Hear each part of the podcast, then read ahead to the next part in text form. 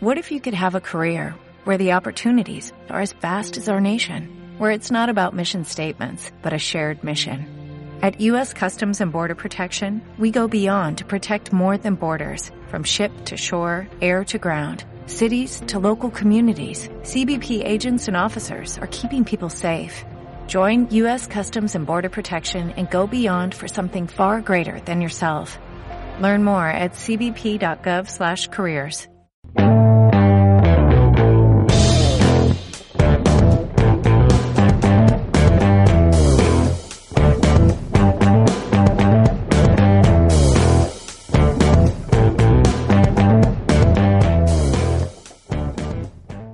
noches, soy Miguel Iríbar. Eh, bienvenidos a Cambiando de Tercio, el programa que va de abrir una cerveza y ponerse a hablar.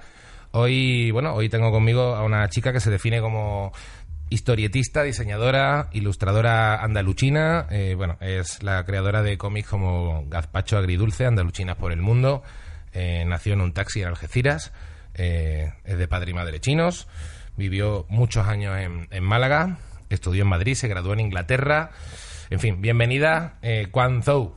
Muchas gracias por invitarme. Te has dejado lo de consultora, ahora soy consultora. Claro, me, he- me he enterado justo antes de antes de antes de empezar esta entrevista, que nos hemos tomado media cañita antes, eh, me he enterado de que, de que ahora eres consultora, en realidad. Sí, consultora de tecnología e innovación. Y Joder. estrategia. Bueno, es que en la empresa en la que estoy ahora hacemos muchas cosas. O sea, ahora, joder, te, te has buscado un trabajo, un trabajo serio, como dice la gente, ¿no? Claro, un trabajo de bien, un trabajo de Ya. estos que, que luego tienes donde caerte muerto. Claro. Es muy importante. Te ha entrado la crisis de los 30, ¿no? Que todavía no la has cumplido y has dicho, va. Buah, he dicho, lo- lo- la pobreza y la de cercana indigencia no es lo mío. Yo quiero billete. Claro, ahí. No, joder, que mi trabajo de consultora es muy interesante. Joder, hombre, tiene buena pinta, ¿eh? El hombre, un trabajo de consultora es guay. Hombre, claro, y, y trabajo en la sea- castellana y, y puedo ir en chancla. En chancla Birkenstock que ¿Puedes son ir en chancla? Birkenstock que son cara, no chancletas de goma. No guarrerías. De, No, ahí no de- no de, guarrerías. de ir a la playa. No, pero que mi trabajo es interesante de verdad. Bueno, te he traído, por cierto, una Pilsner Urkel. Me he visto una victoria, pero no la traje.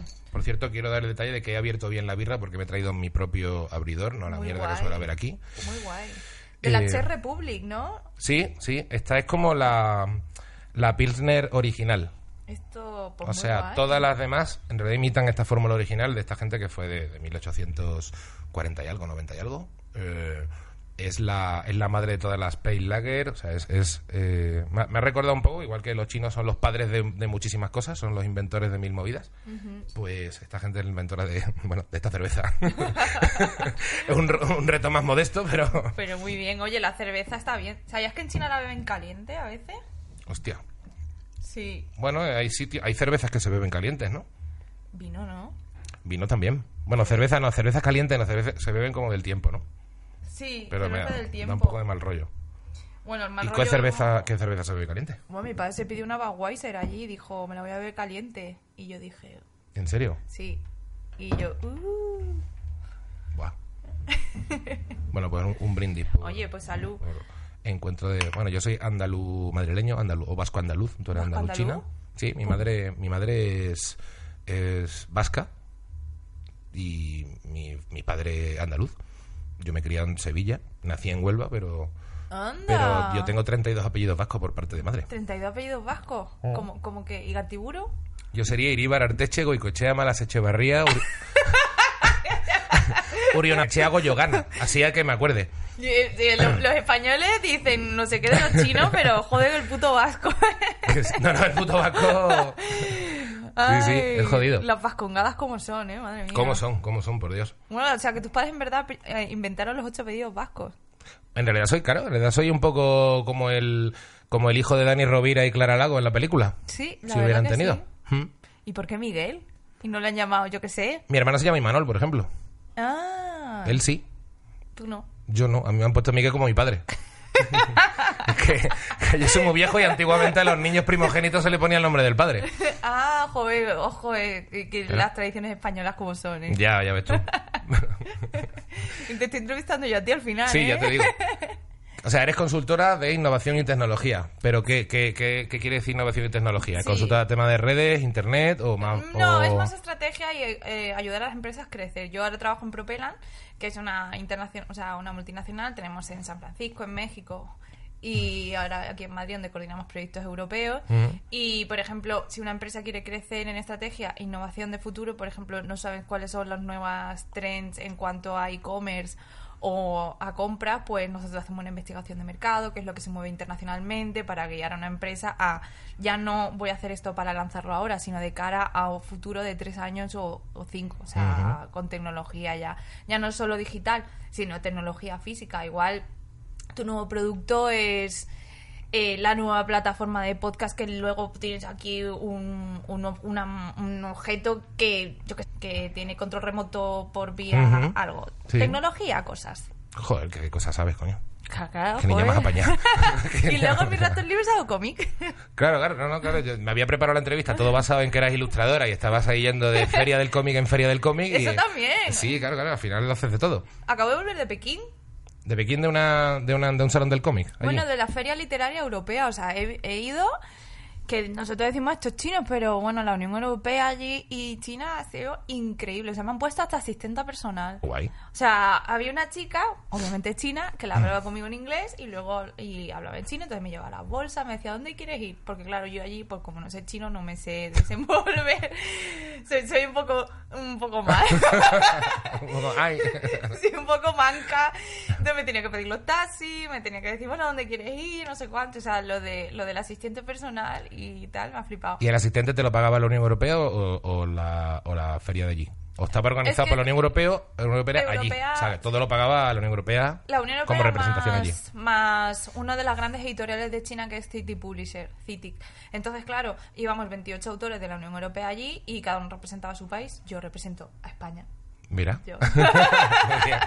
Qué bueno. Entonces iba ahí paseándome y contando pues las movidas, mi vida y esas cosas en inglés con una traductora que me lo traducía al chino a gente china, Buah. que por cierto ni puta idea de España, ¿eh? Ni puta idea de España. Yo siempre hacía la pregunta de ¿qué Los chinos no tienen ni puta idea de España. Ni les interesa. Ellos No, ya, ya, conocen no. la tomatina, pero no sabían que era española. ¿En serio conoces la tomatina? Sí, conocen la tomatina y no sabían que era española. Conocen Cataluña, o sea, eso sí, toros y sobre todo, bueno, toros menos, pero fútbol sí y toro. Claro, Y fútbol sí, eso- hombre, a fútbol nos están pillando un montón de jugadores. Y no me dijo, y no me dijeron flamenco, y yo, ni flamenco, tío, ni ole ole, no. Es que esos son los japos. Bueno, todos los asiáticos parecen iguales, ¿no? Tú los distingues. Eh, bueno, un poquito, un poquito. un poquito, ¿no? Pero es verdad que los flamencos están como muy locos, o sea, los japoneses muy locos por el flamenco. Hmm. No sé muy bien qué relación tendrá, pero pero pero quiero decir, hay, hay más escuelas de flamenco en Japón que en España. Anda. O sea, el flamenco allí lo peta muchísimo. O sea, la gente que no tiene bolos de flamenco aquí se hace la gira de Japón para ganar dinero. ¿eh? ¿Regentados por quién? Eh, pues me imagino que son empresarios y allí hay gente japonesa que sabe que si monta un negocio de flamenco y se trae gente española, funciona. Gente muy lista. Sí, pero la pasta esta se la lleven, se la deben llevar los japoneses listos. Muy bien, muy bien. Claro, es que a los chinos no, no, no les interesa el flamenco. Vamos, que yo, yo tampoco soy muy Oye, flamenco. pues, pero- pe- esperar que no les interese, con los que son no damos abasto para bailarle. Es verdad que no, no acabo de entender por qué... Bueno, no, a ver, lo raro es que en Japón guste tanto, ¿no? O sea, no me parece raro que en China no. Bueno, igual es que como tampoco conocen España. Claro, no conocen España. Pero coño, Pero pues, es pues bien, que, bien que vienen, ¿eh? Sí, que- pero bien, bien que vienen y los que conocen España son un... O sea, tú imagínate, China es inmensa, es súper grande. Entonces, yo fui solo a Pekín y en Pekín iban distintas librerías donde la mayoría de los... O sea, la gente que venía eran chinos y no conocían España. O sea, la gente igual que conoce España es de un sitio súper pequeño. Por ejemplo, la región donde vienen mis padres, en Chechén sí que se conocen. Pero es que Chechén es una comunidad autónoma enana comparada con lo grande que es China. Entonces, el resto de China A mí me dijo, me dijo un- una, una china que llevaba un, un local de alimentación típico hace unos años que estaba con una, con una especie de documental que hacíamos en un máster. eh, me dijo que casi todos los chinos que había en España venían de Quintia, que a lo mejor es la. no, que, que no sé qué cojones es. Que seguro no se pronuncia así. bueno, se escribe Quintian, pero se dice Chintien. Y es la misma, es la tuya. Claro, pero Claro. es que es una ciudad, o sea, es una ciudad para China es pequeña y desconocida. Y la mayoría de la inmigración de España, o sea, de todo un país, viene de una sola ciudad. Exacto, o sea, es que no es mentira entonces. No, es que no. cuando me dijo, como he dicho, Chin- Chin- Chin- Chintien. Chintien, pues eh, es que yo me quedé un poco flipado. Digo, a ver, de un país de 1.300 millones de habitantes, yo le dije, ¿pero cómo va a venir todo el mundo? Dice, no, no, todos los chinos de España vienen de, de Chintien. Eh, Un porcentaje altísimo que Sí, no lo tengo tal, pero al noventa y tantos Claro, viene de Chintien. de una ciudad que tiene como 400.000 habitantes o algo así, ¿no? Pues no sé, no, no sé cuál es el censo, pero cuando yo fui, o sea, para allí, ya te digo que en Pekín, cuando hablaba con la gente de dónde eran mis padres, no sabía dónde estaban, no sabía ni Chintien ni, ni nada, ni idea. Claro, o sea, que- imagínate que hasta nuestro pueblo en China es desconocido. Exacto. Claro, bueno, pero es que me, flip- me flipó esa información, que yo creo que la gente no la tiene tan clara. Claro que no. O sea, que, que todos los chinos que hay en España vengan de una ciudad de 300, 400 mil habitantes, ¿sabes? O sea, me parece acojonante. Primero, porque no se le ha ocurrido a más gente. Y segundo, porque se le ha ocurrido a tanta gente de allí. Pues porque pues al final somos un medio primo. Claro, sois tus primos. Lo que pasa es que la magnitud de primo, pues. Va, Va variando. Va variando en la otra, claro. Tú imagínate, en una ciudad. eh, se sabe que estos han ido a España y le han ido bien, entonces, ergo, yo también me voy a ir a emigrar ahí y también por la por el arraigo familiar. O sea, mis padres vienen aquí porque mis tías, mi tía estaba. Entonces era como, bueno, pues vamos a irnos ahí. No es lo mismo emigrar a un sitio donde encima de no conocer el idioma estás solo. O sea, es como la moda en ese pueblo. La moda y también las facilidades, ¿no? Porque si tú ya tienes a alguien en el país para recibirte, ¿no? Si está aquí la hermana de mi padre y te recoge cuando estás aquí es muy difícil para arrancar, es bastante más fácil cuando ya tienes a alguien. Entonces, pues mira, y luego, joder, mi madre tiene amigas aquí en Madrid que eran compañeros suyos de colegio. Claro, no, no, no, normal. Si es que si vienen todo el mundo. Es como si. O sea, es como si de pronto Australia se empieza a llenarse mucho de españoles, pero son todos de Badajoz. ¿Sabes? O sea, como- o sea, me Eh, refiero que es un poco paranoia. En Taipei, la mayoría de los que van, de los, bueno, todos los, los chinos de Taipei que han venido a España a estudiar, van a Cuenca. ¿En serio? Sí. ¿Ves? Esas modas que me parecen muy Eh, flipantes. Porque el primero que va, o sea, que, que pone la bandera y me lo quedo, ¿no? Pues entonces el profesor de primero, el profesor de español que fue a Taipei, dijo, soy edad de Cuenca, dijo, pues todo el mundo que quiera aprender español para Cuenca. Entonces como que se ha quedado y todo el mundo va a Cuenca. O sea, todo el mundo en Taipei está mirando para Cuenca. To- sí, mirando a Cuenca para aprender español. Hostia. Ya ves. Y me ha hecho mucha gracia porque, claro, al tener tan reciente, pues yo volví de Pekín hace nada, eh, tampoco es que sientan una fascinación increíble sobre España allí, en Pekín, ¿no? La verdad que los chinos están muy encantados con China y hay que ver, o sea, Pekín es maravilloso. Y luego, viceversa, en España, todo el mundo siente muchísima curiosidad por los chinos, o sea, es como... Hombre, es que China se está imponiendo, ¿no? Como un... como- vamos, ya lleva mucho tiempo, pero que se está imponiendo como un actor internacional muy gordo. O sea, el, de pronto China parece que lo va a petar mucho y que igual el mundo dentro de un tiempo lo va a dominar China. Entonces la gente está un poco acojonada más que otra creo, cosa. yo creo que Accidente no se ha dado cuenta de que China ya está on fire. Está muy on fire. Está muy on fire. Es que cuando yo vuelvo aquí siento que vuelvo a la vieja Europa. O sea, ve- ves ahí como va toda la velocidad de las cosas, ves la tecnología, ves... eh, mira, aquí acaba de llegar a España, que lo ha traído tecnología china un amigo mío, que es John Lee, que son baterías portátiles de móvil en alquiler. Entonces tú tienes en distintos restaurantes baterías, lo coges, escaneas un QR, lo alquilas por minutos o media hora y luego en cualquier otro restaurante donde tengas una estación lo dejas y ya está, así no te quedas sin batería. Eso en China ya estaba hace mucho tiempo. De hecho, tú vas a restaurantes donde vas a comer y hay una estación en tu misma mesa de carga inalámbrica. Para apoyarlo, claro. No, no, dejas el móvil encima y ya está y se carga. Sí, sí, sí, la carga inalámbrica, que aquí todavía no lo tienen muchos móviles, pero, pero vamos, sí, sí, lo- la he visto, vaya. Claro. Lo que pasa es que no está nada instaurada en los restaurantes ni nada. Claro, Obviamente. Cero. Y bueno, me llevaron allá a comer a un hotpot, que es como una fonduchina donde tú metes la comida, sacas tal. El, uno de los más famosos de Pekín. Tiene una cola, a lo mejor una hora y media o dos, de gente esperando. O sea, yo no esperaría en la puta vida dos horas para ir a comer nada, porque es que tardo 10 minutos en comérmelo. Bueno, en la cola te hacen masajes gratis, te hacen la manicura gratis, te dan vino, o sea, yo digo, joder, pues, pues ya, ya la tarde, o sea, me quedo Oye, aquí que me den masajes de mientras Hombre, espero. así se hace la cola mucho mejor, sí. Claro, bueno, y en ese sitio, claro, es muy famoso por cómo tratan a los clientes eh, para entrar. Entonces ahí estábamos pues esperando. Yo llegué tarde, no para comer, sino tarde para esperar, y me dio rabia. Es como, joder, tío, ya podía haber llegado bien para, esperar, porque quería hacerme la manicura. Joder. Mm. Sí, sí, no, no, me está muy avanzado el rollo. para unas cosas, para, otras, para otras cosas. igual tampoco. Luego, claro, luego fui también a la Plaza Tiananmen a visitar, eh, estaba ahí haciendo turismo, bueno, mm, el control que había, que tienes que enseñar el pasaporte, el visado y todas, todas las cámaras que había. Yo decía, madre mía, algo así. Y, y, y o sea, cámaras por todos lados. O sea, increíble. En el, en el programa yo, yo te conocí porque yo estaba hace unos meses de, de, de guionista y subdirector de CCN con, con, los pantomimas y, y has sido colaboradora en, en el programa sobre Asia. Y decían en una de las informaciones que, que habían instalado cámaras capaces de reconocer hasta 2.000 millones de caras distintas. Sí, de hecho, esas caras, por ejemplo, Shanghái, que creo que tiene a lo más. tre- Shanghái tiene 20 millones de habitantes censados y 10 millones que son que no les dejan estar, pero están ahí, ¿no? Pues la migración en China está regulada, la migración interna. Entonces, tú, una poli- o sea, un agente de policía tarda tres o seis días en encontrar a un sospechoso, cuando las cámaras lo tardan 60 segundos. Porque, claro, tienen distintas cámaras, tienen inteligencia artificial, todas las bocas de metro y todo controlado, entonces salen y pum, les pillan. Es un poquito agobiante, ¿no? Da muy bien de miedo. A mí me da un poquito de, a mí me da un poquito de mal rollo. La, la inteligencia artificial y todo allí, claro, las, la- ahí las leyes son un poco más laxas en cuanto a la privacidad y tal. Entonces, qué miedo. Y tampoco, o sea, no puedes ni echar un, un polvo un día que te dé el punto, ¿no? O sea, que te pueden echar una bronca, te reconocen, o sea, te llega la multa a casa directamente como si fuera un coche que va en Hombre, o te, dirección pueden, o te pueden quitar tu Sesame Credit, que yo pensaba que es una mentira. Son el crédito No, no. Sésamo, son los puntos y es verdad. Entonces te quitan y ya, ya igual te quitan de tener sexo. ¿Y tú qué haces? No, bueno, como te quita el carnet de follar, la hemos liado pardísima. No, no, no, no, por Dios. Ay, pobre, le dije a Robert, tío, no te he dejado hablar nada en esa entrevista. Estaba, estaba chantal. Está chantado. Saltado.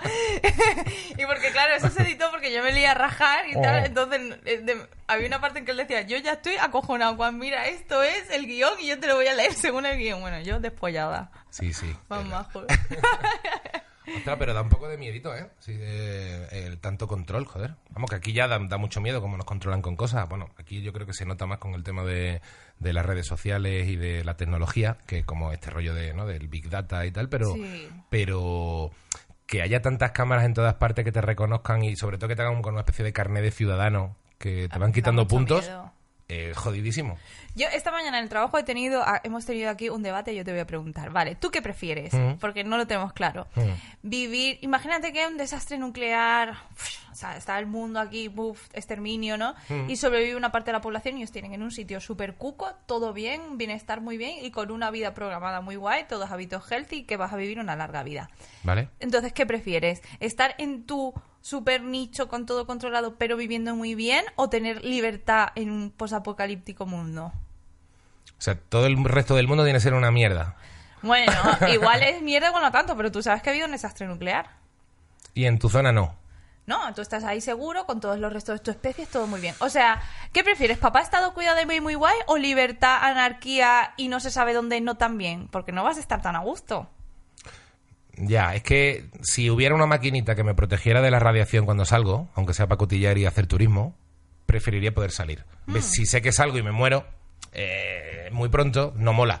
Pero si tuviera un, un truco para poder salir y que no fuera morirme y estar en la mierda total, y también derecho a poder entrar y salir cuando a mí me dé la gana, mm, es que es- eso es como... a mí esa- Claro. No, pero a mí ese debate siempre me...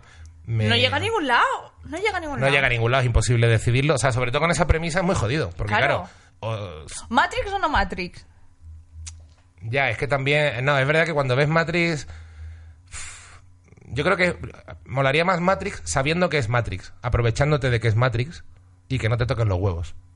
Pero no vivir tampoco ahí en Sion hecho una mierda. Otro día, gacha.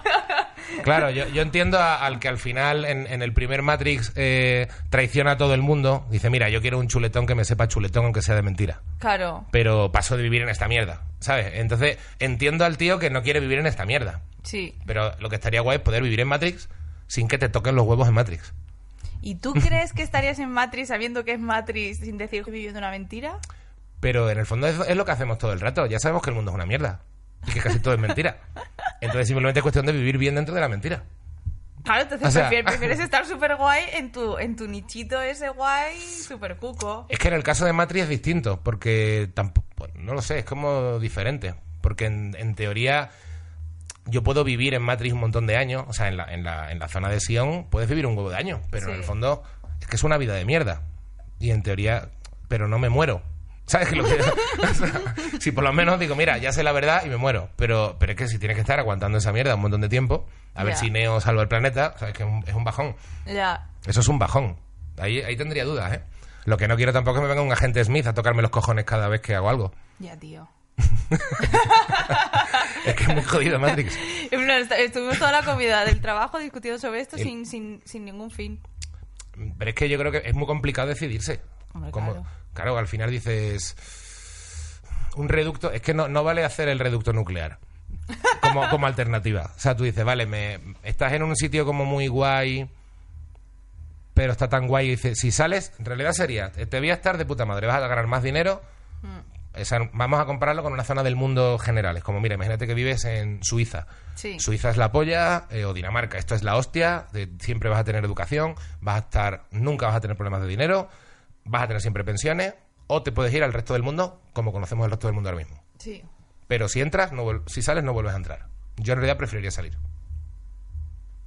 Aunque, me, aunque sepa que a lo mejor no tengo una pensión o no necesariamente voy a tener dinero, pero me la voy a jugar como ahora mismo no lo jugamos en el mundo que conocemos. Si me garantizas una Suiza, no quiero ir a esa, a esa Suiza. Mira, viceversa te voy a poner otro ejemplo. Mm. Conocí a una tona en China que es de puta madre, una tía súper guay, ¿no? Mm. Entonces ella había vivido fuera en Europa y tal. Y la pregunta recurrente es ¿por qué has vuelto a China? O sea, tienes la censura, no tienes tantas libertades siendo mujer, patatín, patatán, ¿no?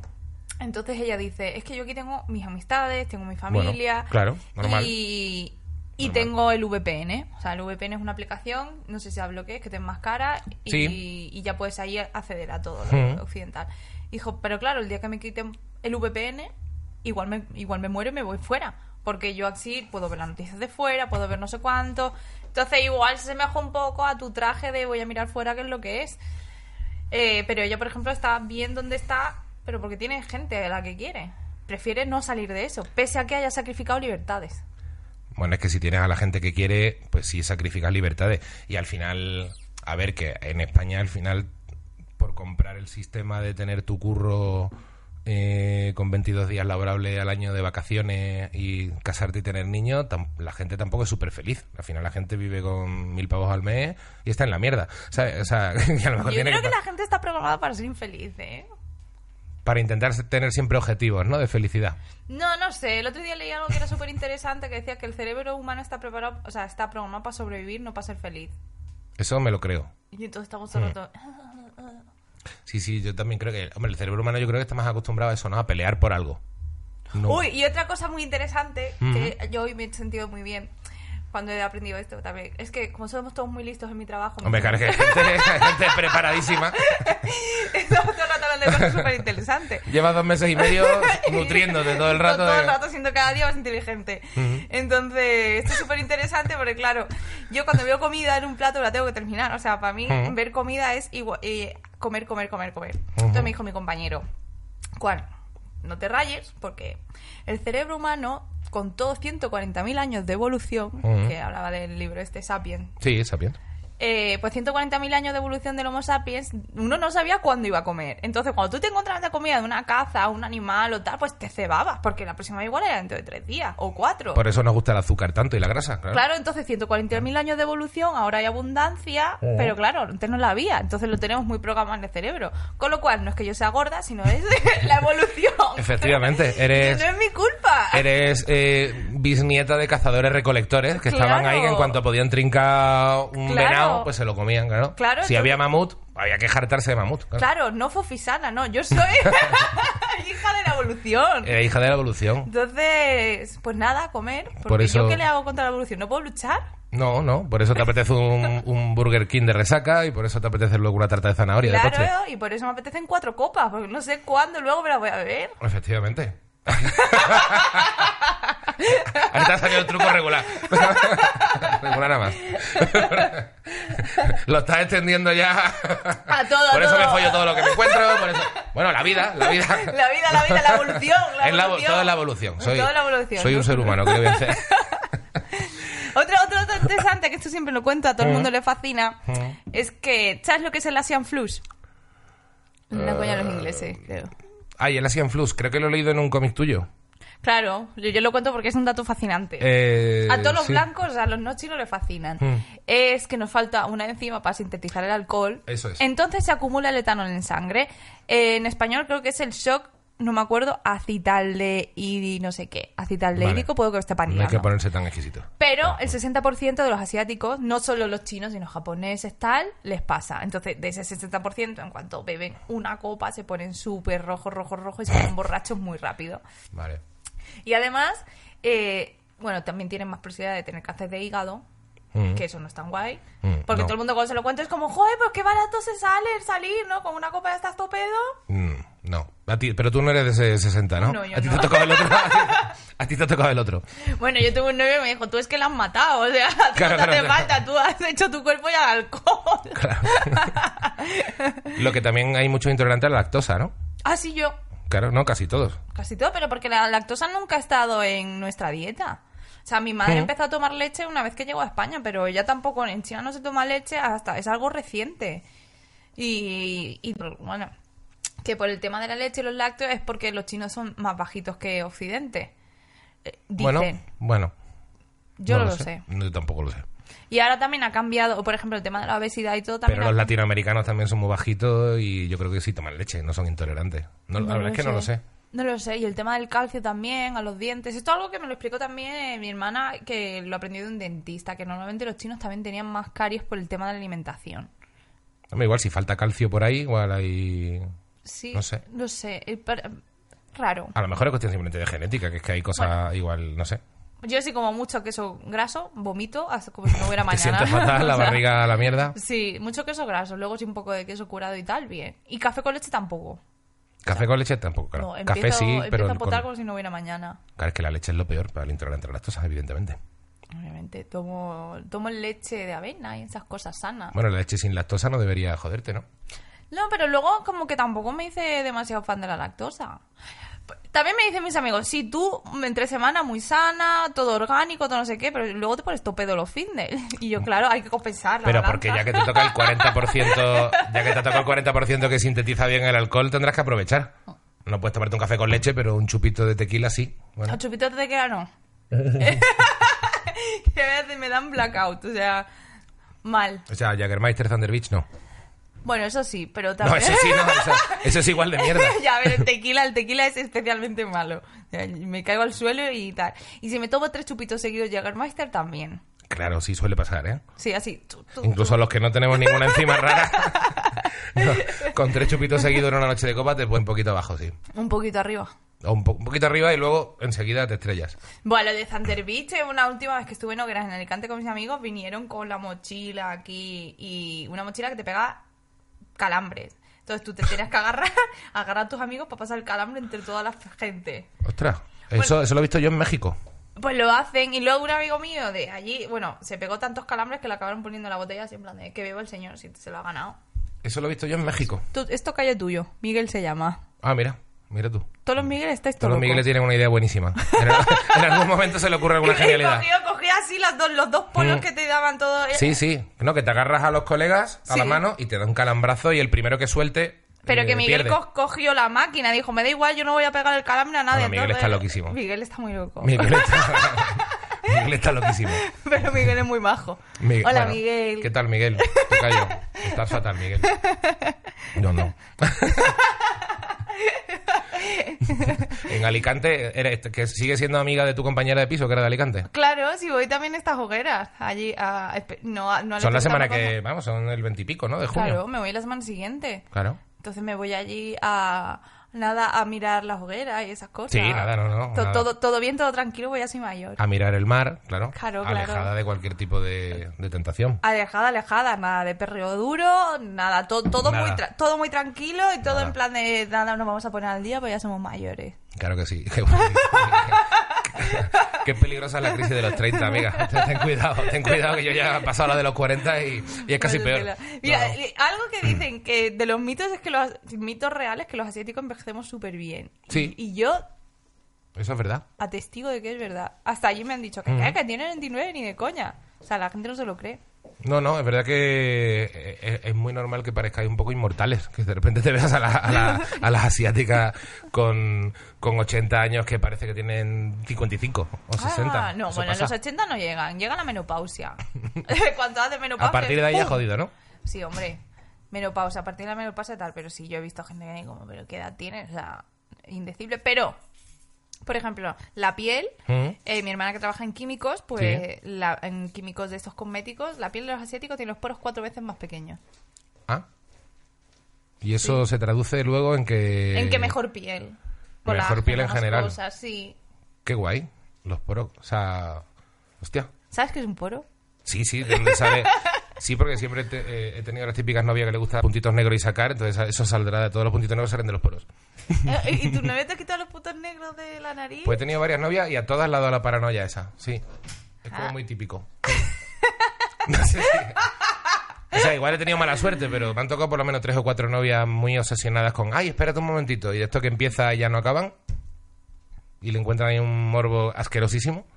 Ya, es como... A mí no me mola nada. Pero tú te dejabas. Bueno, es que eran insistentes, ¿eh? O sea, no, es que hay un puntito de que se tenga un punto y de pronto tú dices, hostia, me va a hacer daño. Ya lo sabes, pero, pero hay un momento de, espera, espera, uno solo, uno solo, que es mentira siempre. Y luego es como, ahora ¿Cómo, empieza... cómo? ¡Ah! Ahora no, no, hay otro, hay otro, hay otro. Y ya la has liado. No, no, esto me he ¿Cómo- encontrado cómo ¿Pero eso son novias españolas solo o novias? es- españolas y una italiana. Mm. Vaya, que en Europa le gustan quitar puntos negros a los No han chicos. sido, no sé, no han sido todas, ¿eh? Pero, pero, pero ha sido bastante frecuente. Tres, como mínimo. Y he tenido cinco. O sea, tampoco he tenido tantas. No, no le veo yo la gracia a eso, la verdad. Yo no... No, yo tampoco se la veo, ¿eh? A mí me, a mí me tira para atrás. Y después, hablando de poros, leí una cosa horrible, que la, que la digo en un monólogo, de hecho, que es... eh, un día leyendo en National Geographic, leí que los, mm, los ácaros, Sí. su lugar favorito para reproducirse son los poros de tu rostro. O sea, tienes ácaros follando en tu cara por las noches. qué puto asco, ¿no? Menos mal que yo me limpio muy bien la cara porque quiero ser eternamente joven. yo digo que el, enveje- o sea, el envejecimiento es opcional y yo he elegido que no. Ah, muy bien. muy Entonces bien. mi madre Cada uno se cree el, el- el Matrix que quiera. Tú vives en el Matrix que a ti te sale... Yo quiero ser eternamente joven. Mi madre me regaló esta Navidad Claro. y me dice, toma, y me regaló una crema antiedad de 350 euros. Ostras. Coreano. Y me dijo, te lo regalo a ti porque tu hermana chica todavía es muy joven. Y es como, en plan, un cuchillo con una sonrisa. Es como, qué guay porque es la puta crema mejor que voy a tener puto nunca en mi puta vida. Joder. Y súper guay, ¿eh? La crema yo me la estoy... no, O sea, no he probado crema igual. ¿Cómo se llama? Bueno, no, no crema- Sulguaso, crema coreana. Muy buena. 300 tú. y pico euros. Y un botecito pequeño. Bueno, el botecito estaba bien, te, Botecito. te- A te ver, que por dura. 300 pavos te tiene que durar, no sé cuánto tiene que durar. Maravilloso, maravilloso. No o he sea, visto te, lo- te parece que te has echado cemento, eh, ¿no? Eh, Bueno, bueno, te, te natural. unifica la cara, te quita los granos, eso es una cosa maravillosa. O sea, y te quita la edad, porque ella cuando me volvió a ver dijo, es que la crema funciona. ¿En serio? Y yo testigo que esa crema maravillosa funciona. Pero es como, estás puto vieja. O sea, toma, toma esta puta crema. A ver, A ver si arreglamos un poquito el rollo. Venga, ya está, que estás muy vieja. A ver si encuentras novio, ¿no? A Que, ver, que no a te... ver, marido, ya bueno, ya yo creo que ya, ya ha pasado, porque claro, esto al principio era, quieren novio chino, novio chino, o sea, Mm. los padres chinos van a no te eches novio todavía porque tienes que estudiar a tope Mm. y en cuanto te gradúas con 18 ya es novio y cásate, o sea, no hay término medio. Y quédate preñada al año siguiente. ¿no? Claro, entonces ya es como, bueno, una vez me dijo que ya tenía los huesos duros para parir, es que a los 30 los huesos se ponen y no ceden para tener niños. Y para los huesos duros no hay cremas. Me- eso ya... Para eso ya no hay Para nada eso ya no que hay tanta crema. Y Eh, encima, como no has tomado leche, pues encima se te van a joder luego. Nada, nada, nada. Entonces, bueno, la pobre pues ya baja la expectativa. Ya dice, pues bueno, ya está. Con que se case o con, con que encuentre un novio ya. Me ha fascinado mucho. Una de las cosas que he pensado cuando, cuando me estaba documentando y leyendo tu vida en- a través de... Mi madre. de- sí, tu madre. Es, es muy fascinante porque, porque en el fondo, claro, al final es una mentalidad un poco de, de pueblo chino, pero de pueblo. O sea, quiero decir que en el fondo una, una niña de Boyullo del Condado en, en Huelva eh, igual ha vivido las mismas presiones, ¿sabes? De búscate novio, no te líes con muchos porque luego te van a mirar mal. O sea, que al final las cosas que cuentas en tu cómic de... de, de mm, de quédate en el restaurante a trabajar, o sea, son, son las cosas que muchas veces la gente de pueblo, y no tan de pueblo, pero muchas veces son presiones, o a la mujer eh, pedirle que, que se echen novio pronto, que se casen, que es lo que tienen que hacer pronto, que no... eh, son presiones muy típicas. Lo que pasa que en tu caso el agravante es no te líes con españoles, búscate un novio chino, ¿no? Que te-. Es que luego no somos tan distintos. O sea, cuando, cuando yo he hablado con más gente que le recuerda a mi madre, le recuerda a su abuela del Claro. pueblo, de como España 50 años atrás.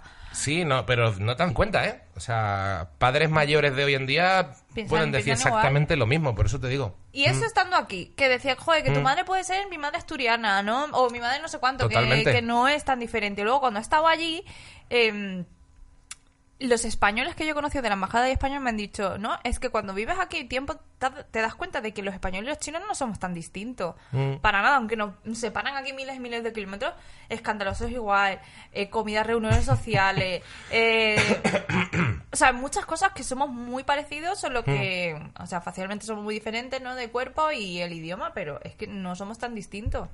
Hombre, hay cosas que se ven muy distintas, por ejemplo, la mentalidad laboral, o sea, de currar. Se ve, se ve que son muy currantes. En chinos. Estados Unidos tienen menos vacaciones que en China. ¿Qué te parece? Ah, mira. Eh, Pero sí, la mentalidad currante es muy heavy. Además, sobre todo la mentalidad, porque aquí en España... O sea, tú ves aquí, yo nunca he visto, nunca he visto en, en las tiendas de alimentación, yo no- nunca sueles ver a un chino enfadado, no lo ves nunca de mala hostia en la tienda, ¿sabes? Siempre disimulan bien. O sea, Disimulan bien, claro Sí, que pero disimulan. lo ves ahí con los niños, con no sé cuántos, viendo los canales estos que ven en, de sus series o sus movidas, eh, pero nunca los ves de mala hostia. Te dan siempre el cambio bien, súper rápido, son muy multitask. Enseguida están manejando cualquier movida con la tele, hablando con, por Skype con no sé quién, te dan el cambio bien, te preguntas algo y te... ¿Sabes? Son muy rápidos y, y no tienen mala hostia. Sin embargo, te ves a mucha otra gente, incluidos españoles, que enseguida están como nerviosos, te miran mal, ¿sabes? O sea, Ya, es y esa es mentalidad de trabajo, de estoy en el trabajo y bueno, esto es trabajo, va tirando y es muy, eh, es muy profesional. Hombre, claro. Es que los chinos... Oye, otra cosa no, pero los chinos tenemos fama de trabajar Pero- muy bien. Sí, pero mucho más que en España. o sea, Mucho, mucho más. mucho a eso más. voy, a eso voy. Entonces, pero te digo yo que ponerse mala hostia se ponen, o sea, una Ah, se mala, se ponen, o sea, una mala hostia. Mi madre tiene una mala hostia, yo tengo una mala hostia que mis hermanas tienen una mala hostia que te caga. Entonces, pero sí que, que sí que el tema laboral desde pequeño te enseñan que trabajar es muy importante, que el trabajo es el trabajo, que no hay que mostrar tus emociones durante el trabajo porque es lo que tú dices, es trabajo. Mm. Y sobre todo lo que a mí me llama más la atención no es que trabajen bien, porque es verdad eh, que trabajamos bien, sino que a ti desde siempre te enseñan a emprender. Mm. O sea, mi madre siempre decía, no vayas a ser asalariada, para que vas a trabajar siempre para otro, siempre hay que ser jefe, tienes que ser no sé. Y así les enseñan a todos, todos los que yo conozco. Eso es muy importante, ¿eh? Aquí es lo contrario. Claro, aquí es como funcionario, chin, Mm. chin, chin, chin, chin, chin, y Es trabajar poco, y trabajar poco, y trabajar poco. Entonces, es como muy fuerte el contraste. Entonces también se premia mucho la autonomía. Mi madre de siempre decía, es que no te tengo que llamar para que lo hagas todo. Y yo decía, Mm. joder, es que si tú no me lo dices, no lo, yo no lo sé. Entonces ya decía, tienes que estar pendiente, tienes que estar no sé qué, adelantarte a lo que necesiten los clientes. Entonces a la hora de enseñarte a trabajar ahí, aquí en España, es muy diferente. Es muy diferente, sí. Muy diferente. Bueno, y ahora lo que no conozco, porque claro, yo te hablo del restaurante de inmigración y tal, pero lo que es allí ahora, por ejemplo, la presión que tienen en, para sacarse para sacarse la selectividad china es uno de los exámenes más duros del mundo. No hay tantas plazas para, por ejemplo, las mejores universidades que están dos en Pekín. O sea, tienen que estar ahí a machete y luego sal de ahí a tope y vete a las mejores, a las mejores empresas y trabajar, o sea, trabajar y trabajar y trabajar. Si es que en, tanto en Shanghái como en Beijing están los mercados de buscar novio, de buscar pareja, pero que van los padres. Sí. Mi hijo tiene esto, esto, esto, esto, y este trabaja en esto que tiene tu hija y organiza citas a ciegas y movidas. Buah. Bueno, es que sí que es verdad que para el tema del amor, o sea, sí que el machismo allí debe ser mucho más gordo que aquí, ¿no? Pues es que sí, ¿no? Y es relativo, por ejemplo. Como hay tan menos mujeres que hombres, por ejemplo, no te van a querer, según lo que yo tengo entendido, no sé quién, no sé qui- no quieren tener una relación contigo si no tienes coche, piso, no sé cuánto y me pagas mis comodidades, porque es que Claro, que hay un montón de tíos muy solos, claro. Claro. Que no encuentran, no hay, no hay, no hay uno para cada, claro. Claro, entonces eso es lo que me cuentan y yo digo, vaya tela. Entonces los padres muchas veces se hipotecan para que el hijo tenga pareja. Ah, Entonces es muy heavy. Y luego, bueno, están los expats que van allí a, yo qué sé. Porque, claro, Es que esto es, es algo que he aprendido, porque claro, he hecho amistades ahí, o sea, el Tinder ahí está mucho peor que aquí. Seguro, hombre, por cómo lo estás contando debe estar horrible. Estaba horrible, o sea, yo ¿No? veía, o sea, una amiga me ha pasado las capturas de pantalla y, claro, están, van ahí los blancos que tienen la fiebre amarilla, o sea, que escriben en chino, en chino súper mal para ver si catan chinita. Ujú, claro, Luego hombre. está...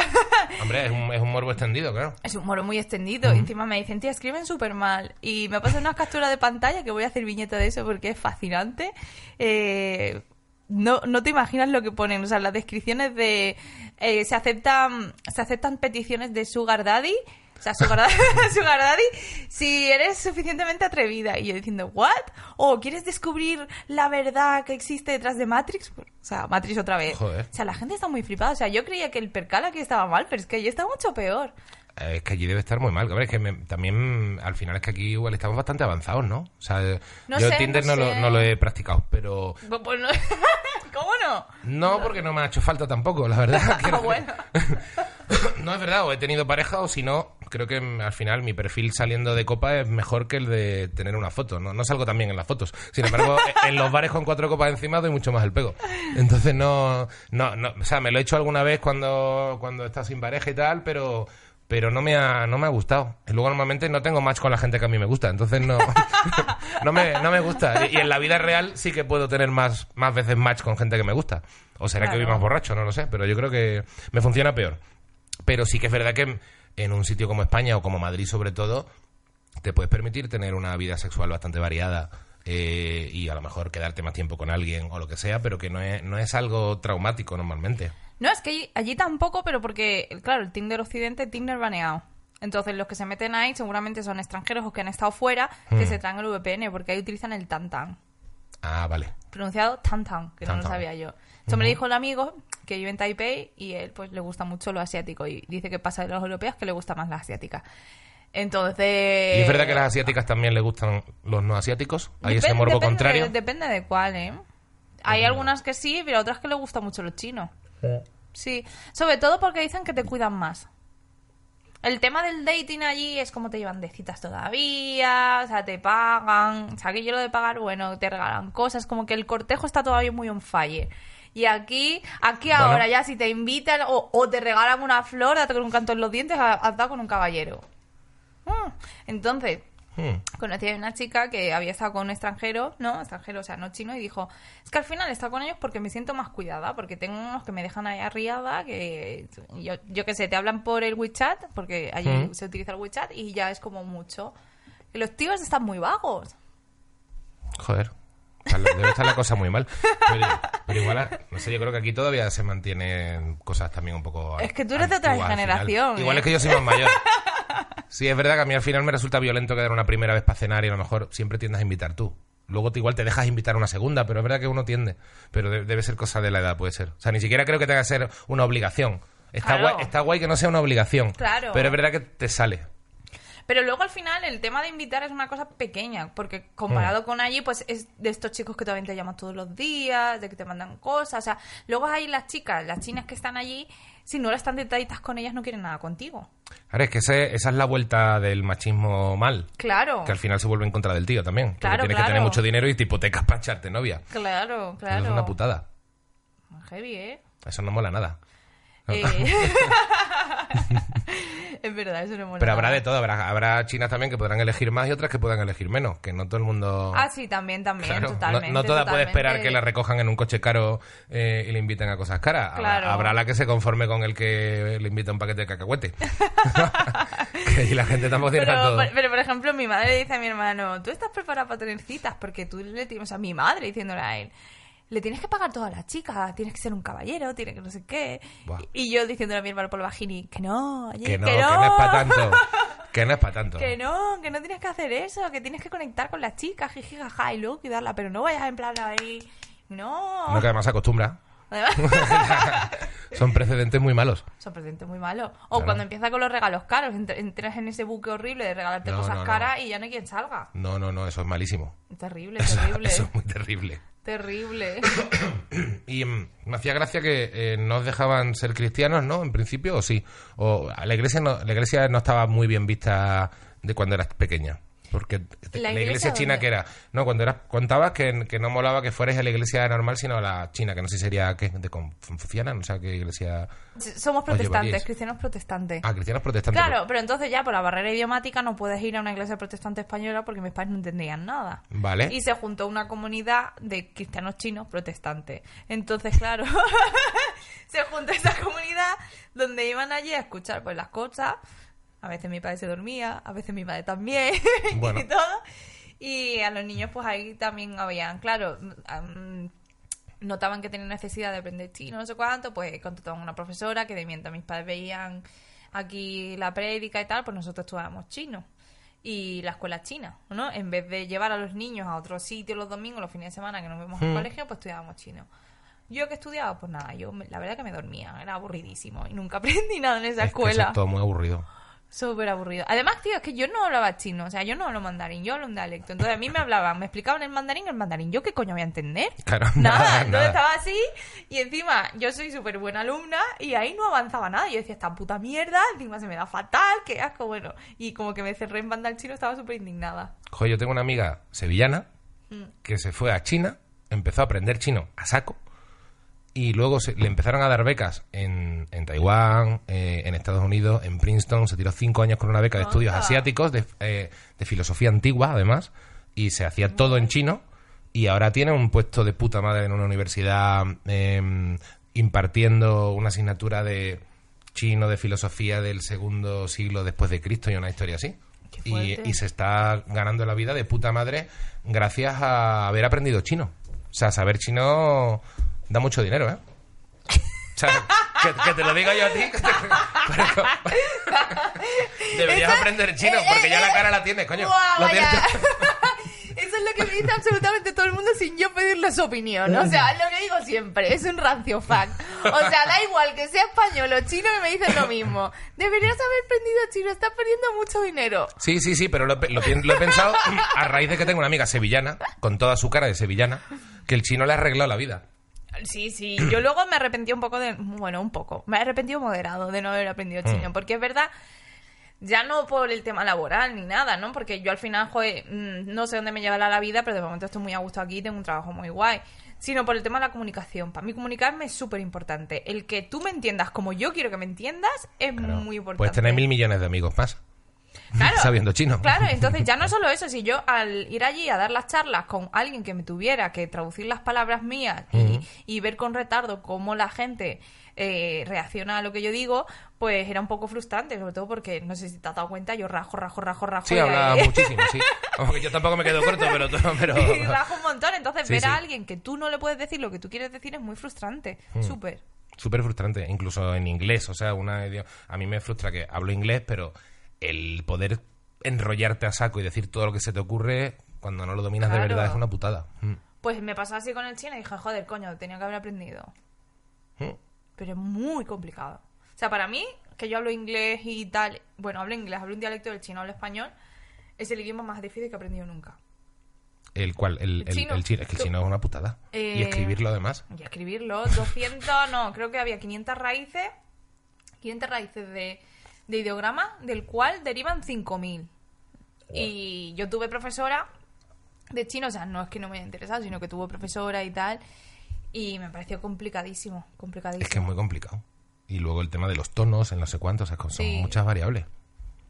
cinco acentos, cuatro acentos distintos y la ausencia de acento es otro acento.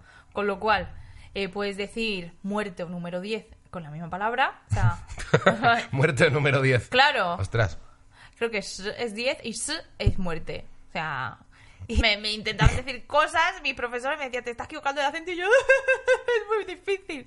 Por eso el número el número 4 eh, tiene mala suerte porque se pronuncia casi igual que la muerte. Porque el 4, muerte y 10, eh, eh, s, 4, s, s, s, s, algo así.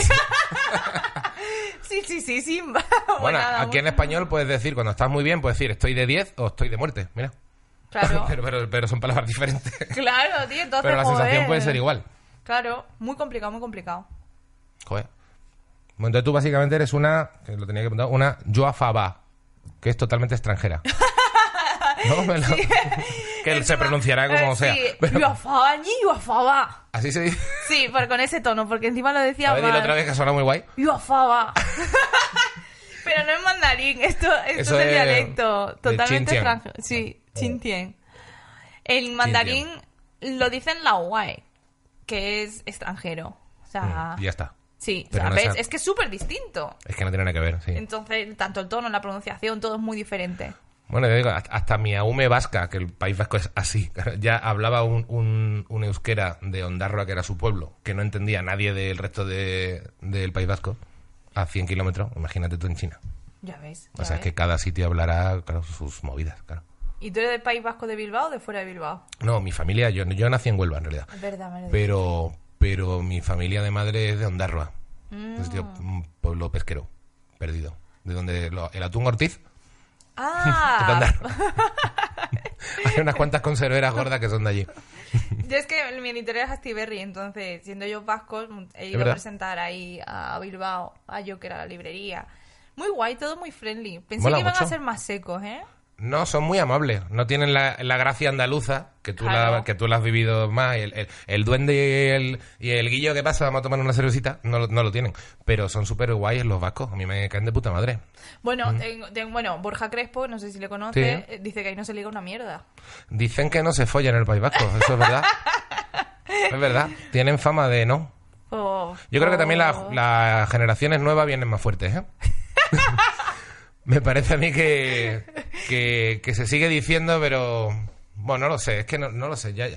No lo sé, yo ya soy más mayor, ya ya no me entero. Uno siempre piensa que los jóvenes follan mucho, luego los conoce y resulta que no tanto, o no tan bien. ¿Sabes? Hay como... yo- ya uno no se entera. Yo creo que depende con quién hable, de en qué pueblo, en qué barrio. No, no tengo una no tengo una idea formada clara de ver si al final. Pero en el País Vasco es como un clásico decir que no se folla. De verdad, ¿verdad? Decía Borja, vaya, esto está igual de animado que mi Tinder. y decía, cri, cri, cri, cri. Bueno, Sí, sí. una risa, muy divertido. Es un clásico. Es un clásico. Qué cosas lo de España. Tan cerca y tan lejos. Tan cerca y tan lejos. Sí, me hacía gracia pensando en el curro que Confucio decía que era, ¿no? Que es como muy, mucha gente confuciana, ¿no? En China. Pues la verdad que no tengo ni idea. Ni puta idea. No, que tenía la típica frase de encuentra un trabajo que te guste y no tendrás que trabajar en toda la Pero vida. esa frase es de Mr. Wonderful. No. es de Confucio. Es de mentira. Que digo, está muy guay, pero no creo que se refiriera a tiendas de alimentación tampoco. O sea, que los chinos No. al final. eh, es lo que tú dices, es el espíritu emprendedor de hacer un montón de cosas. Y esta gente, mis amigos estos que estuvieron en, en, en Beijing, de hecho, estuvieron allí como un par de años, me dijeron que allí ellos tenían súper claro que ellos iban a dominar el mundo, que con el rollo emprendedor, que, que, que, es- que lo tenían ya ganado. O sea, sí, sí, lo tienen como muy claro. Es que tienen, claro, aquí por ejemplo en España ser nacionalista es chungo, ¿no? Vox, tal, mal, uh, PP. uh, Bueno, uh. bueno. No, no tiene, en general, tampoco tiene una concepción muy buena. Está más feo ser nacionalista, o sea, está, está feo ser facha. Claro. Luego que a la gente le guste que España vaya bien, pues tampoco está mal visto, yo creo. Claro, pero como que se ha separado, ¿no? Porque eh, mm, la gente con la que yo me muevo no, no les parece demasiado bien cómo se lleva el nacionalismo. No, es que, eh, ¿qué, es lo que le parece mal a la gente? O sea, no sé, depende de qué perfil me estés hablando, lo lleva de una manera o de otra. bueno, pues les parece mal. Bueno, les parece Lo de las banderas en los edificios, Claro, este les rollo. parece mal las banderas, les parece mal cómo el nacionalismo este tan chungo se está metiendo, ¿sabes? El tema del fascismo. Si el problema es que al final las banderas, que podría usarla cualquiera, se la han apropiado un poco la gente más de derechas. Claro. No es que a la de gente más de izquierda, o sea, yo me considero más de izquierda de derecha, pero eh, a a mí no es que me disguste la bandera. Pero normalmente cuando ves a alguien presumiendo de bandera, ya no, ya sabes que hay algo detrás. No es por, no es por la bandera, sino porque sabes que normalmente el tipo de gente que está dando por culo con la bandera, detrás lleva a, a un a uno de Vox, a alguien que a uno más de derecha que está como súper anti vasco, anti catalán, anti, ¿sabes? Entonces ya como que ya sabes qué tipo de perfil es. Claro, No es que tú a lo mejor no quieras que España le vaya de puta madre, claro, hombre. ¿sabes? Pues yo creo que es más se la han apropiado. En, en- ese tema, o sea, cuando estaba en China me han explicado también historia, porque yo, claro, aquí nadie me enseña historia de China ni nada. Mm. Eh, la, la bandera no está mal vista, hay banderas por todos lados, bandera. En la Feria Literaria Europea también se ponían banderas. O sea, la bandera china tiene un concepto bueno, la gente lo ve bien. Entonces, cuando fuimos a la plaza de Tiananmen, donde está, donde está enterrado Mao y donde pasó el, El tanquecito. el tanquecito y todo el tiroteo y todo esto, ¿no? Pues claro, nosotros los europeos era como, uff, qué sitio, ¿no? Que, ti- que tiene esta connotación negativa y tal. Y entonces el guía nos explicó, yo quiero que veáis esto como lo han visto China antes. Entonces, 20 años antes, Europa no conocía la Plaza de Tiananmen, no sabía lo que había pasado aquí. Entonces, la Plaza de Tiananmen tiene mucha historia porque antes China era muy amigo de los rusos. Entonces, tiene arquitectura allí muy parecida a todo lo de la Unión Soviética. Y, o sea, a mí me da un escalofrío de ver las estatuas estas del comunismo, de como la gente levantando la bandera y tal, está ahí en el mausoleo de Mao. Entonces decía, claro, vosotros igual esto no lo entendéis porque entonces, antes de que llegara Mao, había una guerra civil, bueno, China pasaba una crisis económica, no sé cuánto. Entonces, al llegar todo esto y hacernos como amigos de los soviéticos y tal, en este sitio, Tiananmen significa literalmente las puertas del cielo. Mao se subió al balcón y dijo, aquí se va a construir una nueva China, vamos a salir de esta, vamos a construir tal.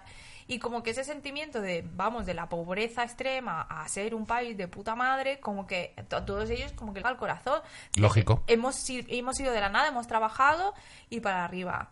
Bueno, y nos explicó la historia de la bandera, que yo me quedé muy... ¿Cuál es la historia de la bandera china? Pues sabes que tiene cinco estrellas, ¿no? Una estrella, gran, una estrella grande, que es el comunismo, y las cuatro pequeñas, que son eh, artistas... No, artistas creo que no estaban, que nos quejamos porque no éramos nosotros artistas. No estaba el epígrafe de autónomo de artista en la no, bandera. No estaban, estaban los estudiantes, los agricultores eh, y otras dos estrellas que lo que venía a decir era que no había gente de business, o sea, no había gente de negocios porque eran para ellos eran ladrones. Entonces hasta los restaurantes estaban regidos por el Estado Joder. Para que no hubiera Claro. propiedad privada porque todo el mundo tenía que ser igual, patatín, patatán. Y China tenía que ser todo igual, tal. Y hasta que no llegó el presidente este, que no me acuerdo cómo se llama, joder, ¿El de ahora? no, el, El- el- el que fue después de Mao que dijo China no puede seguir así, vamos a abrirnos porque China necesita de Hmm. integrarse con otras cosas. Que es lo que creó los cimientos para la China que es ahora. Te da una chapa que de historia que te. No, me mola, me mola, me mola el punto. Y de hecho te iba a sacar el tema de Mao porque me, en tu cómic también cuentas cómo, cómo te- tu madre te ponía agujas, te hacía acupuntura ¿no? Traumatizada sigo hoy en y día. seguía traumatizada. Y me acuerdo que había leído que la acupuntura, como muchas partes de la medicina tradicional china, muchas de ellas, al parar remedios que son remedios que la medicina te dirá, pues sí, es que son buenos. Pero, pero hay muchas partes que son más pseudociencia que otra cosa, que no son realmente verdad. Y leí que parte de em, parte de la cultura de la medicina tradicional china fue de cuando la época de Mao, Sí. que para, para compensar que no había dinero para montar hospitales con tecnología y con Sí. historias extranjeras que funcionaran mejor, levantaron en el pueblo un poco el espíritu de la medicina de toda la vida es la que nos ha funcionado. Que es, algo que, que es algo que se suele hacer en países que de pronto intentan ser más autosostenibles, eh, más autárquicos, que lo ha hecho también en Cuba eh, Fidel Castro en su día. O sea, son como, es como una estrategia de, no, no, es que eso que estás haciendo en tu pueblo es de puta madre. En el fondo es, es una manera también de, de fomentar un orgullo, pero no, pero es, pero es mentira. Es para que te sientas bien aunque no tengas los medios. Es que podría ser, pero cuando estuve... O sea, no te digo que A no... ver, digo que eso es una de las cosas que he leído en un libro sobre que justamente hablaba de, de ciencia y de medicina. O sea, que no te digo que no, pero también como he conocido eh, todo esto también, bueno, mi profesora de chino es taiwanesa. Entonces, eh, ella me contó toda la guerra que hubo en Mao, Chiang Kai-shek. Entonces, la gente con dinero que pudo irse con él se fueron todos a Taiwán. Entonces, Taiwán en ese momento, pues, eh, tenía más pasta y no sé cuánto. ¿No? Entonces, si esa hipótesis es correcta, en Taiwán, pues podían haber seguido, porque en Taiwán tenían pasta. Pero seguramente en Taiwán hay buenos hospitales y aparte de que la medicina tradicional china funcione y haya acupuntura, la acupuntura tampoco haga daño. Sí, en realidad está demostrado que, que te puede aliviar el dolor porque como te duele más eso, también te quita un poco el dolor. Bueno, O sea, lo- no- luego ahora te cuento la el tema es que no te, el tema es que no sustituye una terapia. Claro. O sea, más que nada, o sea, lo que yo creo que lo, vamos, no, no sé, pero en teoría lo que decía el libro este era que los chinos ricos usan la tecnología y la medicina moderna Sí. y aparte también tienen cosas como que bueno que les sirven a ellos, que si acupuntura, otras historias, pero que, que cuando tienen un problema de verdad van a las terapias occidentales también, claro. Sí, claro, claro que van. Claro. Mm. Bueno, pero su, o sea, mi profesora, ella culturalmente tampoco le gusta medicarse. O sea, ella dice que mm, tienen ciertas cosas, por ejemplo, quiere medicina natural siempre si hay opción a medicina occidental. Y también, por ejemplo, hay algo que hacen mucho que es, por ejemplo, la cuarentena después de parir. Y eso es como que está mucho en la cultura china. Tú después de parir tienes 40 días en tu casa sin hacer nada. Tienes que recuperarte ni lavarte el pelo. O sea, nada por Bueno. si te pones enferma. Bueno, Entonces creo que igual, no sé, o sea, no podía decirte sí o no, sino que igual lo ha fomentado más Mao en ese momento porque tampoco había pasta, pero que esa cultura ya allí ya estaba. sí, sí, claro, que no, quita- claro que, no estaba. quita que ahora que esté todo el mundo súper loco con, con la medicina occidental. Pero bueno. Claro, el tema también hay un punto que aquí de pronto se viene la moda de cualquiera que te cuente un señor chino con cara de sabio, te lo compran. Y hay un punto de, a ver, no creáis tampoco todo lo que venga de allí porque lo has leído en el libro de no sé cuánto. ¿Sabes? Que también es... La también- tradicional china no sabes cuánto duele, o sea, duele. Joder, puta, cómo duele. Lo que te dice un poco es que ahora estamos muy acostumbrados a que los cuentos chinos nos los cuentan desde allí y empezamos a pagar mucho dinero a gente por cosas que no son científicas. El capping, ¿sabes lo que es? Y eso es una putada. ¿El que es él? El capping este, que te ponen una copa así. Ah, sí, sí, y te deja ahí unas ampollas de la hostia. un dolor. unos- Bueno, a mí no me lo ha hecho, yo se lo voy a echar a hacer a mi tío. Digo, qué puto dolor. Mm. Qué puto dolor. Y también, a ver, la acupuntura que me hacía mi madre eh, se parece más como a la- lo de la edad media. O sea, yo tengo fobia a las agujas, yo creo que por culpa de mi madre. No me extraña. O sea, ella cogía una aguja y me decía, hoy estás enferma. Bueno, pues tienes, tienes un resfriado.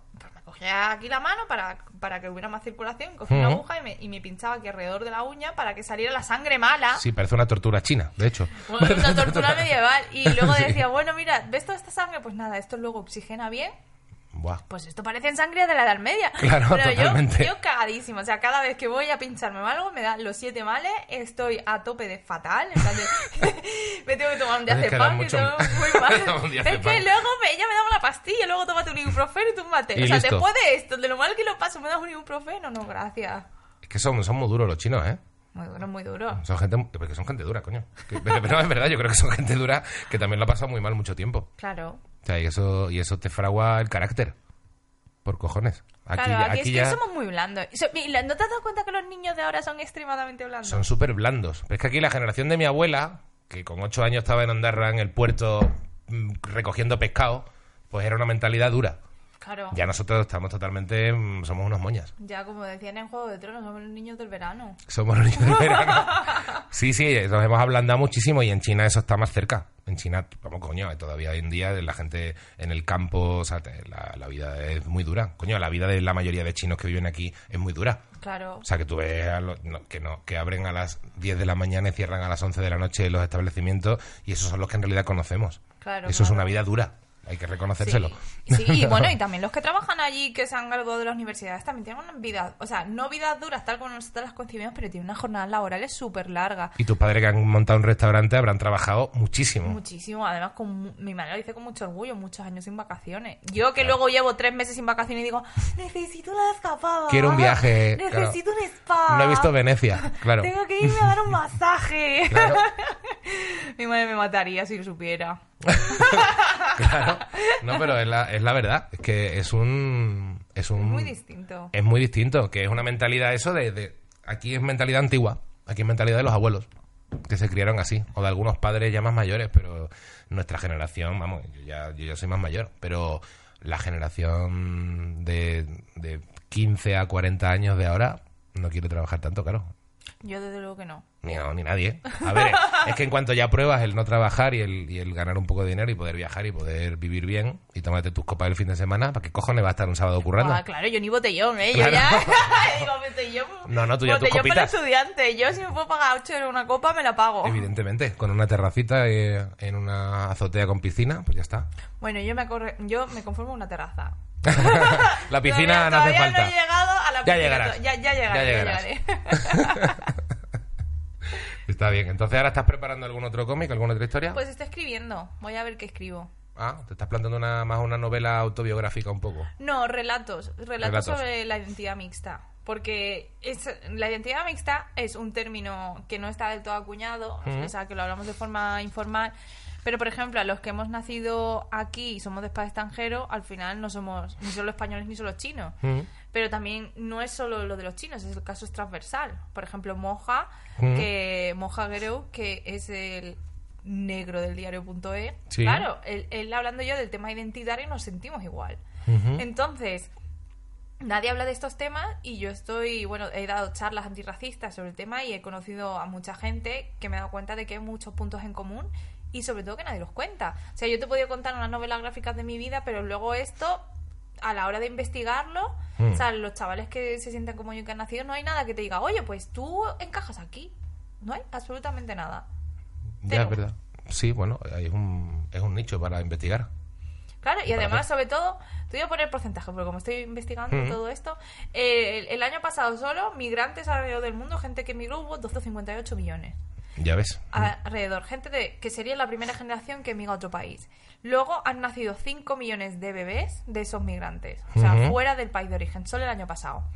Entonces, habiendo más o menos, ciento, creo que era el porcentaje era 130 millones de nacimientos también el año pasado, los migrantes, o sea, los hijos de los migrantes, fueron un 3,9%. O sea, un 3,9% de nacimientos que crece cada año, que van a nacer en un país distinto, igual, igual de fenotipo van a ser diferentes. ¿Y por qué no se cuenta esto? O sea, es una voz que no está oída. Y de hecho los inmigrantes suelen tener más hijos de media que los del país. Claro, O sea, aquí los que más hijos tienen son gente de fuera. Claro. El, el español medio está teniendo cada vez menos hijos. y, y yo le digo que aquí, aquí los... O sea, vosotros en tu familia, ¿cuántos sois? ¿Cuatro hermanos? ¿Cinco? Mm, Claro. Claro. Que son un huevo. Aquí la, la media ya no llega ni a dos. No, a do- Mm. claro. Entonces, joder, eh, estás, estás como ignorando a muchos hijos que van a nacer y que se van a sentir de un modo u otro desplazados. Porque no hay profesorado que esté preparado en España para esto, ni, ni aquí ni en China. O sea, porque es Hmm. algo que se, se ha puesto invisible. Bueno, no es que se ha puesto, es que no existía. Es que también es muy complicado. Si ya la educación en sí misma ya es deficitaria y, y- y estamos llenos de gañanes que los pobres no se han formado y con un profesorado y unos medios limitados, Claro. si encima le va sumando, no, es que debería haber gente especializada en asiáticos pequeños que no hablan el idioma y aparte, coño, africanos hay un montón y gente a lo mejor, ¿sabes? Al final es que yo creo que es un tema de que, de que es que no se da abasto. Sí, sí, no, pero no que sería por mala intención. que Pues yo que, no creo que que, también... yo no, no creo que ya no haya hijos de migrantes que no hayan estudiado magisterio. O sea, para mí ya no es te tengo que estar especializado, pero tienes que tener cierta sensibilidad hacia ello que alguien unicultural Mm. no lo tiene. Entonces, si tú eres, si tienes ya cierta sensibilidad con ello, hay cosas que ya no dices, cosas que tienes cuidado porque sabes que culturalmente hay diferencias. Sí, Entonces puedes sí. meter la pata, pero la metes menos. La metes menos, sí. La metes menos. Y luego tú también, si tienes profesorado, profesorado de distintas, o sea, de distintas razas, Mm. los niños ya lo normalizan. Es que eh, figuras de autoridad que represente inmigración o hijos de migrantes no hay. No, es cierto, y debería haber. Y es verdad que al final se hace bullying sin querer. Claro. Porque a lo mejor estás diciendo cualquier cosa o la forma de tratar a alguien como diferente hace que, que perpetúas esa sensación de diferencia, ¿no? Sí, claro, Mm. y conmigo entre, mira, eh, racismo mal y Mm. racismo ignorante, yo creo que ha sido así. Hmm. O sea, la mayoría de las veces que han dicho cosas, co- me han dicho cosas han sido por torpeza. Que también racismo mal ha habido mucho. Mm. Pero más cuando era pequeña. Y en plan, como que los niños o la gente que no es tan consciente es más mala que la gente que ya es consciente. Que luego se disculpa. O sea, si yo le digo a alguien, inmigrante de segunda generación es racista, lo piensa un rato y dice, hostia, tío, es verdad. No quería decirte esto. Porque es verdad. Entonces, ¿hasta cuándo vamos a ser inmigrantes? ¿Hasta- Claro, claro, es que decir inmigrante de segunda generación está fatal. Claro, es No inmigrante forever. Claro, siempre vas a ser inmigrante, tus hijos van a ser inmigrantes también Todo, todo, de tercera. todo. Claro, inmigrante, inmigrante. Es horrible decir eso, no voy a, no voy a fijar. es horrible decir inmigrante de segunda generación. Yo lo decía también porque me, entendía la gente Claro, hasta pero que no. me paré a pensarlo y dije, no puede ser, esto no puede ser así. No, puede decir incluso eres Hijo de migrantes, Sí. o español de ascendencia extranjera, Sí. o identidades mixtas, pero no digas inmigrante, pues yo ya estaba aquí. O lo de te tienes que integrar, pero yo integrar dónde? Si Mm. yo ya nací aquí. Integrar con mis amigos, integrar con mi familia. Encima, tú a las personas que como yo hemos nacido aquí, a los de hijos de migrantes, les creas una sensación de hijos de ninguna parte Mm. gigante. O sea, no soy de ningún lado. Ya, es verdad que es, es terrible. Hay- hay- pero igual hay medios serios donde la gente se le cuela decir inmigrante de segunda generación, pero claro, que Sí, una vez que claro, ya has nacido claro. aquí, que no eres inmigrante, coño. Un montón, pero así, a mí también me han hecho un montón de entrevistas en donde mm, al final acabo corrigiendo a los periodistas. Qué no vergüenza. Llego a haber dicho una cosa así, me daría una vergüenza. Imagínate que te- em- empezaría el programa otra vez. Oye, no, bueno, aquí tenemos a esta chica, hija de Y inmigrantes, tú, y tú, corta, corta. ciudadana plenamente española, nacida en un taxi. Pero con sus papeles en regla. Con papeles. Inmigrante en regla. Sí, también me, también me jode mucho cuando se dice un sin papeles. Es como, a ver, tío, no llames así a alguien. Claro. Un sin papeles. Sin papeles, tío. hay, hay gente que, la gente que es un poco bestia. Yo siempre termino las charlas, a ver, no quiero que la gente luego no me venga a ver, pero creo que es importante hablarlo, Mm. que la sociedad todavía confunde burocracia con identidad. Entonces, el pasaporte, la nacionalidad, no sé cuánto, ve, al final eso no define quién soy. Mm. Porque igual yo por mi abuelo, igual puedo nacer- haber nacido en Tombuctú, tengo un, un abuelo gallego y por eso puedo venir a España y ser nacionalidad, tener la nacionalidad española y trabajar. Y yo me seguiré sintiendo de Tombuctú. Claro. Pero. Sí, sí.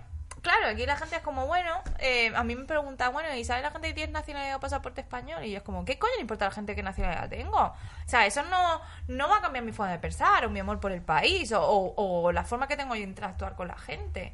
Y entonces es como que algo está muy arraigado, lo de sin papeles, no sé qué, lo ilegal, lo legal. Para mí es algo que me dice dónde puedo trabajar y dónde puedo vivir. Porque luego le prendo sí. fuego y no tiene ningún valor. Eso también lo digo mucho. Todas mis O charlas. sea, das trabajan- charlas sobre, sobre el tema de, de inmigración, ciudadanía e Sí, yo te vengo a hablar de mi libro, pero luego lo suelto y te cuento aquí toda mi movida racista. Bueno, no, me parece muy bien. Me parece muy bien. Vamos a aligerar siquiera antes de terminar. Te quería preguntar por, por comer en restaurantes chinos, porque me, porque me recomendara alguno. porque, digo, porque, a ver, siempre está el, el típico. A mí me gusta mucho la, la comida de, de mil sitios, pero siempre hay el típico rollo de, bueno, este chino eh, no, es, no es auténtico, auténtico, o este chino es muy bueno porque van los chinos. O sea, o este de China es raro porque, claro, tiene cosas demasiado chinas, entonces no estamos acostumbrados. O sea, quería que me dijeras un, un chino chino bueno y un chino no tan chino, más español, pero bueno también. Vale, ¿Y pues qué te gusta a ti más? Que también me da curiosidad. Buah, es que me da cosa porque no quiero que me lo petéis. Bueno, si no te lo pregunto luego. No, mira, en Madrid el Winnie the Pooh está muy rico, ¿sabes cuál es? Yo creo que estado. ¿Dónde está el Winnie the Pooh? Está Por el centro. de Plaza por- España, sí. Entonces, el Winnie the Pooh, eh, bueno, es súper Que justo barato. está prohibido en China la figura de Winnie the Pooh. Eh, creo que lo prohibieron. Hace, hace un año o dos, porque se parece mucho al Percy. Claro. Y la Peppa Pig tuvo una temporada también que estaba censurada. Pero que me parece una provocación absoluta llamarlo Winnie the Pooh.